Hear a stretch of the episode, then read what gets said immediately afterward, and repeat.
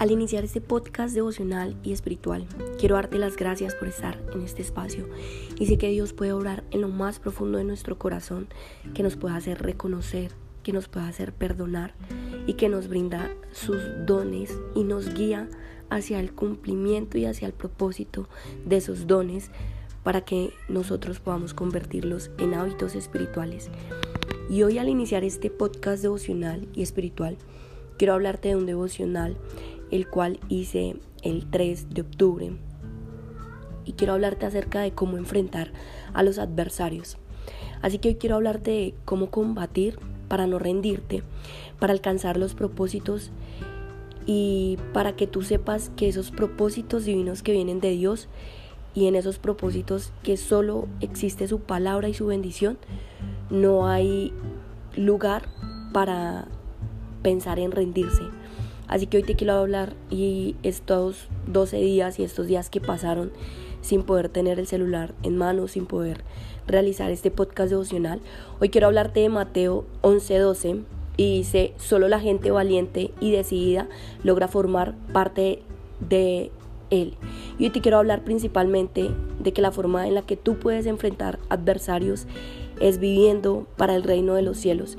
Entonces en, nuestra condición humana nos han enseñado que el reino de los cielos es solo mirar al cielo y quizás mirar un cielo azul con nubes totalmente blancas, pero va mucho más allá.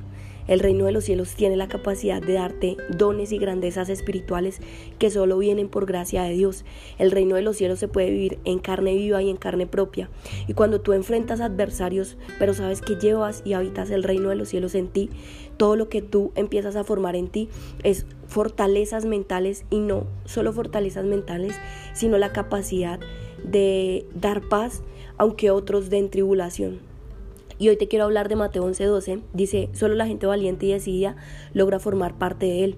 Así que vas a enfrentar a tres adversarios. El primero es Satanás, que es la carne, la malla de los hábitos, que es el entorno, que influencia muchas veces nuestra vida, que son las ideologías del mundo, que es el plan y todo plan y buen propósito tiene buenos adversarios. Estos 13 días de una vida con propósito, de saber que tú has escuchado uno a uno los podcasts, de saber que no soy yo la persona que te está tocando, sino que es la gracia del Espíritu Santo en ti, quiero que tú sepas que cuando Dios te unge y cuando Dios te va a mostrar ese propósito, tú vas a entender que todo plan y buen propósito va a tener adversarios que enfrentar. Así que quiero hablarte de Nehemías, que dice que toda gran meta tiene posición y adversidad. Y cuando tú no solo tienes un propósito, sino cuando empiezas a colocarle pequeñas acciones diarias a ese propósito, que son metas diarias, quiero que tú sepas que toda posición y adversidad tiene el primer principio para enfrentar y es desarrollar mayor resistencia. El primer principio con el cual tú puedes eh, saber cómo tener una mayor resistencia es que esa meta que tú tienes en mente, que viene cargada de un propósito divino, viene de sueños y debes entender que vas a tener enemigos. Y la palabra Satanás quiere decir enemigo o oponente. Así que hoy quiero regalarte Efesios 6:12 y esta semana y uno de los podcasts hablamos mucho de eso y dice que nuestra lucha nunca es contra carne y sangre, sino contra espíritus, contra principados, contra huestes que están en el mal. Y con esto no quiero que tú sientas miedo o temor al escuchar esta palabra, sino que te vistas con las armas de Dios, que sepas que la palabra de Dios es una lumbrera bajo tus pies, que es mucho más cortante que una espada de dos filos, que penetra hasta lo más profundo de tu corazón, que hoy puedes dar amor aunque te den odio, que hoy puedes seguir sintiendo paz y puedes reestructurar tu pensamiento para poder acercarte mucho más a Dios y empezar a sentir esa plena y verdadera libertad. ¿Cuál es la plena y verdadera libertad? Vivir el reino de Dios en carne viva, que tú sepas que cuando empiezas a vivir el reino de los cielos en carne viva, aunque todavía te encuentres en debilidad y en tentación, empiezas a saber que te empiezas a preparar para los propósitos de Dios. Y eso se asocia la tentación y el mal que obstaculiza al bien se opone a que hay que tener una conciencia de que hay que de que hay un gran adversario, pero que Jesús vino a deshacer esas obras.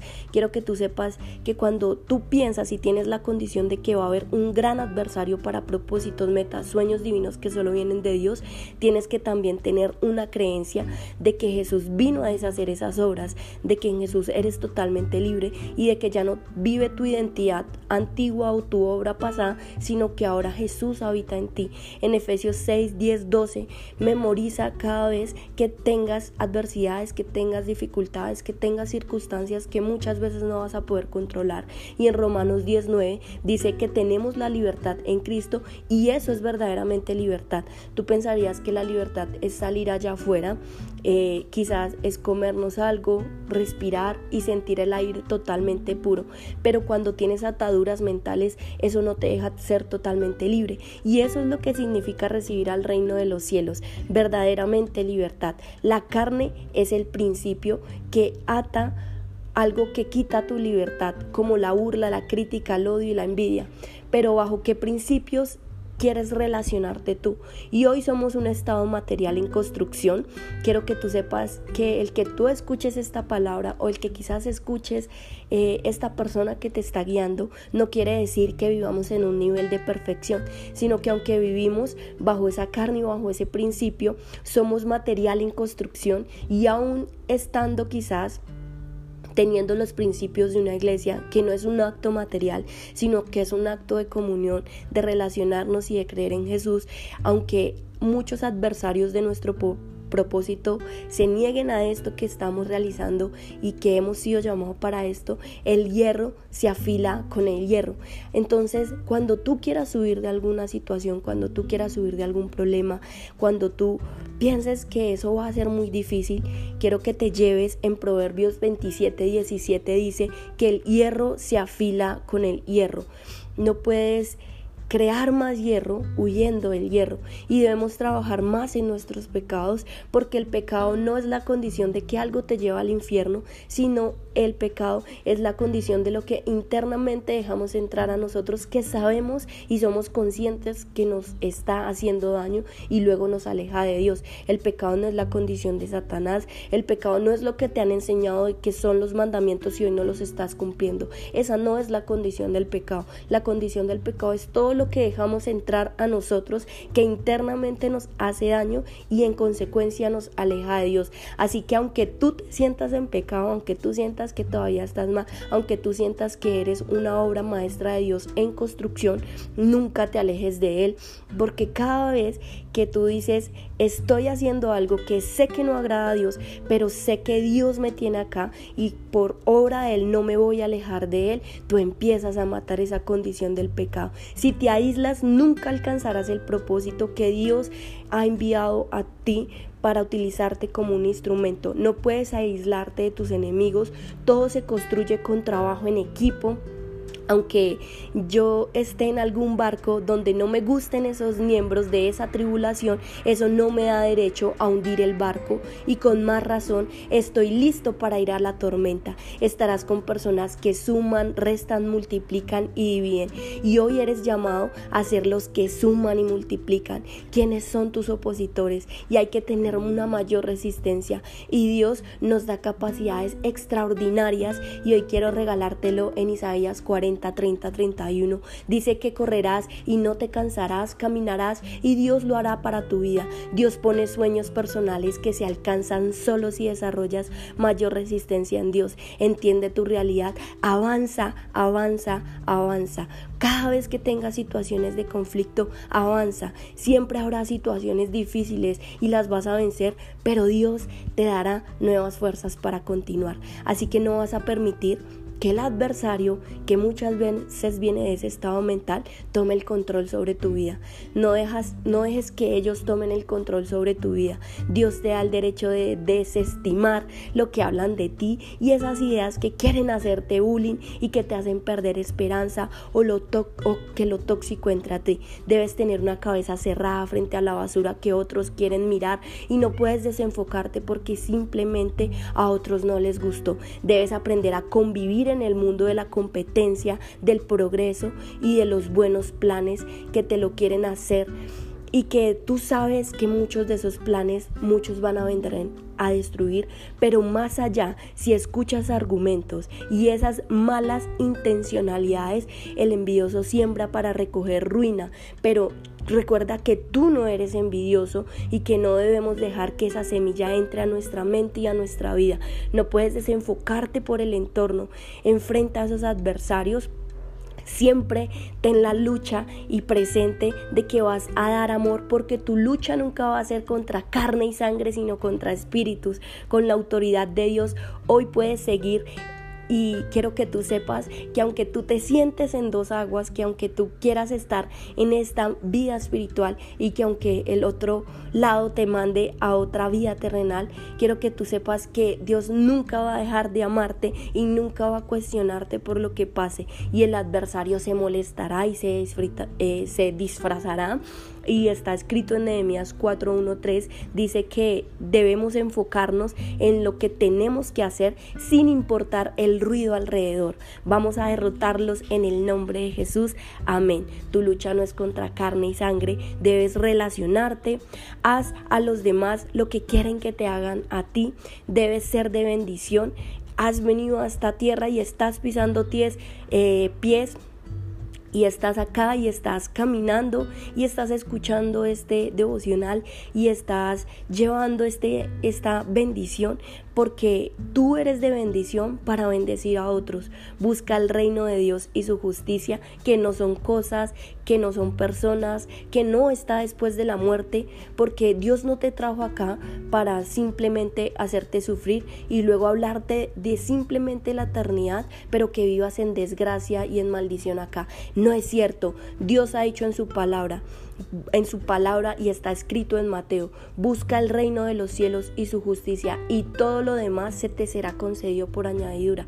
Y eso es lo que significa cuando yo entiendo que el reino de los cielos son hábitos espirituales, cuando entiendo que el reino de los cielos es llevar una conciencia y una plena libertad de que Jesús borra esa debilidad, esas tentaciones y esos pecados que en un pasado me hicieron sentir no merecedor de Dios cuando yo sé y voy por la vida con plena paz aunque hay tribulación. Eso es el reino de los cielos. Entonces hoy te invito para que aunque tú no sepas orar, lo hagas, que solo es declarar, visualizar y profetizar y Dios dice, mía es la venganza, es santa y justa, es retributiva, se, se le da lo mismo que a la persona que cosechó. Y al finalizar este podcast devocional, estos días que hemos hablado de hábitos que solo vienen por gracia del Espíritu y que vamos a empezar a hablar de cómo cerrar capítulos pasados, estos días vamos a hablar de algo que Dios da al desarrollo de un liderazgo y es la visión, porque sin visión es imposible agradar a Dios. Y hoy quiero hablarte de Lucas 9:62, dice que Él pone la mano en el arado y mira hacia atrás, que el que pone la mano en el arado, el arado es el pasado, y mira hacia atrás no es digno del reino de Dios. La visión que viene de esa intimidad y dejar una bendición de herencia.